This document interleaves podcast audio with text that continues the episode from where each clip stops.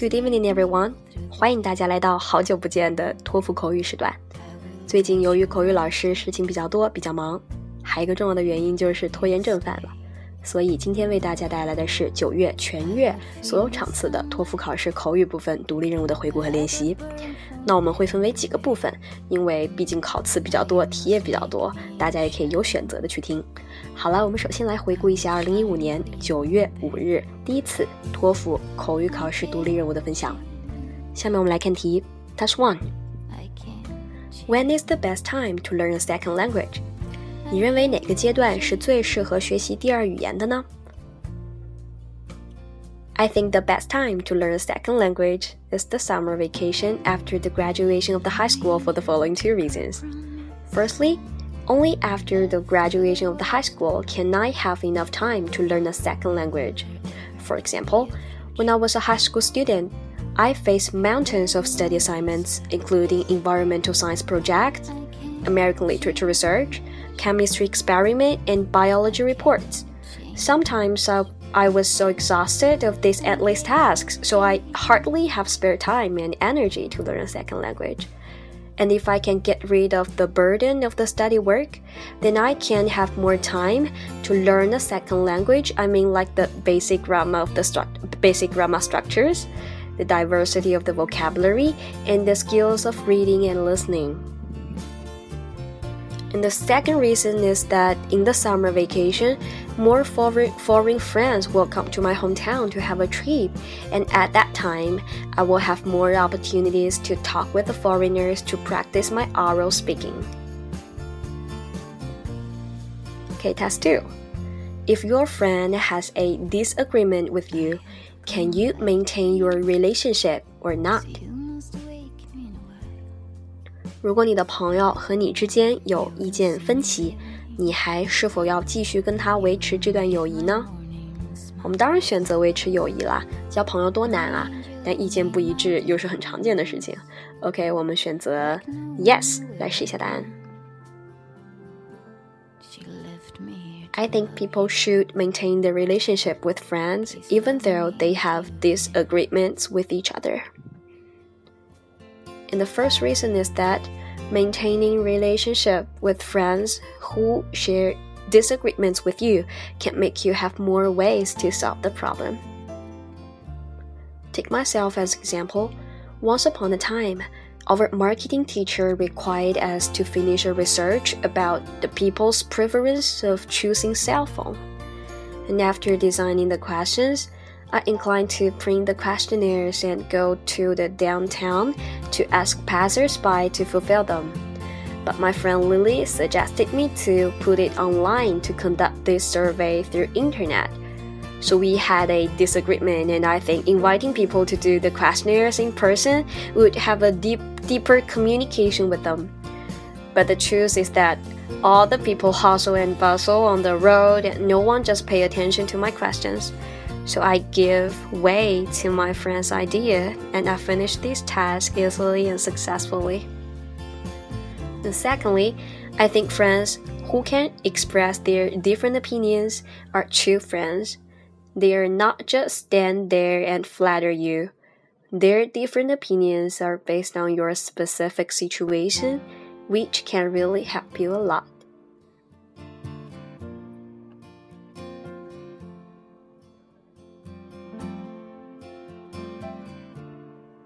好了，以上是九月十五啊，sorry，九月五号的，就是九月首场的托福考试口语独立任务的分享。不知道大家当时答的怎么样啊？成绩应该也都出了。好了，现在我们来 move on 到九月十二日，就九月第二次托福考试的独立任务。我们来看一下当时考了什么题，考过的同学是否还记得？Among the following three options. Which is the best way to understand the city? Taking an organized tour, visiting museums, or walking down the city? 好了，是一个三选一的题目。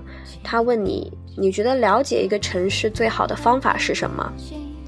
参加一个有组织的一个团，对，旅游团、参观团， 或者是去 参观博物馆，或者是就自己比较小清新的沿着城市诶走走看看哈。那我们选择 visiting museums 来试一下答案。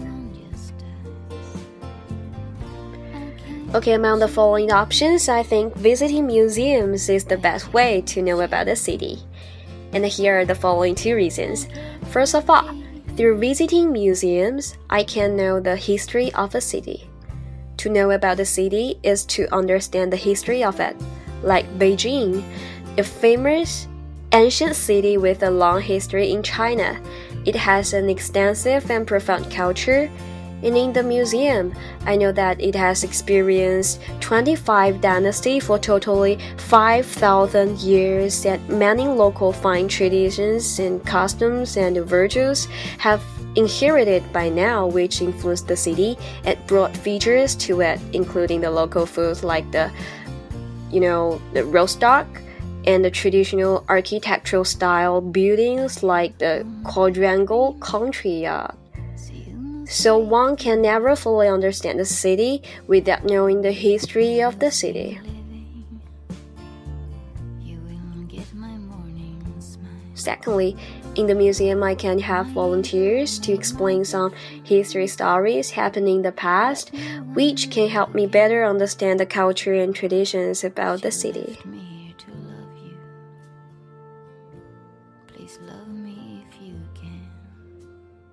Okay, that's two. 是一个二选一。他问的是 busy schedules or a lot of free time, which do you prefer？ 是比较紧凑的、忙碌的一个安排，还是喜欢有更多的自由的时间？我们当然选自由时间啦。来看一下答案。Okay, from my perspective, I would definitely prefer a lot of free time because you know, the first reason is that I can lead a more relaxed lifestyle. Take myself as example. I really suffered a lot in my last semester because I rearranged myself a tight schedule. You know, I had three classes for nearly eight hours per day, and in the weekend, all my spare time were put into my endless tasks like the psychology paper and world history essays and chemistry lab report. I feel extremely stressed out, so I contend that it is better to have more free time to have a break from the strains and stresses of the study. And secondly, having a lot of free time can allow me to have more activities. I mean, I can hang out with my friends to watch a popular movie, to play basketball, visit the museums or galleries, and go shopping. And all these kind of activities just make my life colorful instead of those kind of boring, steady things, you know.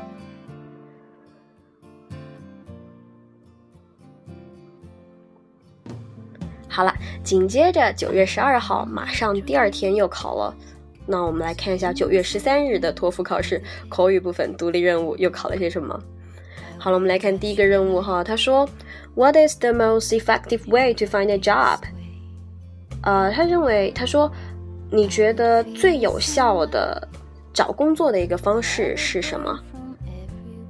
那我们来看一下，你们觉得怎么样最方便的找工作的方式是什么呢？反正我觉得在网上投简历挺爽的，就你选到你自己的偏好和职位，然后你一键全选就给投出去了，是不是？所以你看我们网络这么方便，当然选择上网啦。OK，我们来试下答案。I think that the most effective way to find a job is searching information on the internet. And there are two reasons. First of all, all the information are available on the internet for you to understand. Because on the internet, you can check the basic requirements of a certain type of job. You can compare the salary of different positions and can understand the routine tasks and know about the future development of it and you can get all the things just through opening the computer and entering the name of a company, and then all the information you want to know will pop out. Secondly, finding a job through the uh, through the internet can save you more energy because with the booming of the internet and telecommunication, you don't need to visit companies one by one to have a face-to-face -face interview anymore. Instead, all you need is to do is just to send your resume online and wait for a reply at home. Okay, task two Attending school for 9 to 10 months or all year around, which do you prefer? 就上学，你是想全年整个都上，还是就上九到十个月就好了？你看我们学生那么累，那么忙，肯定让我们缓缓气嘛，对不对？所以我们可以选择 九到十个月，那中途我们可以有足够的时间来放松啊，来玩啊，交朋友啊，或者发展自己的兴趣爱好，对，都挺好讲的。那我们来选择九到十个月的学习就够了。I would definitely prefer attending school for 9 to 10 months for the following two reasons. To start with, attending school for 9 or 10 months can allow students to have enough time to have a break. During this break, we can have a variety of ways to relax ourselves. I mean, we can go to Hong Kong to have a crazy shopping, to go to the Disneyland to have a fun and visit the Mickey Mouse, or just fly to Japan to visit the Fuji Mountain to enjoy the hot spring and eat delicious kinds of sushi. And also, you can fly to America to travel to the Yellowstone Park to appreciate various kinds of springs and mountains to feast our eyes. And these kind of activities just make, make our life colorful because this break after 9 to 10 month study. And in addition, attending school for 9 to 10 months can help students have enough time to digest the knowledge already learned and to prepare for the upcoming study. Like me, after the 9 to 10 month study, I still get 3 research paper and 2 book reports to finish. So it's important to only have 9 or 10 month study. Otherwise, I will really run out of my time and my energy to deal with all the study stuff, and which will give a bad impact on my next semester study, you know.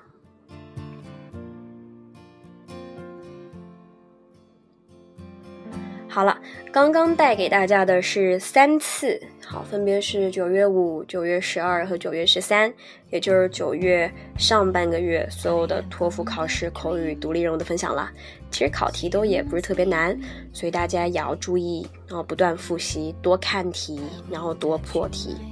好，接下来呢，我们会紧接着给大家带来九月下半个月的两场考试，所以大家可以稍作休息，我们待会儿再见，好不好？Okay, bye bye.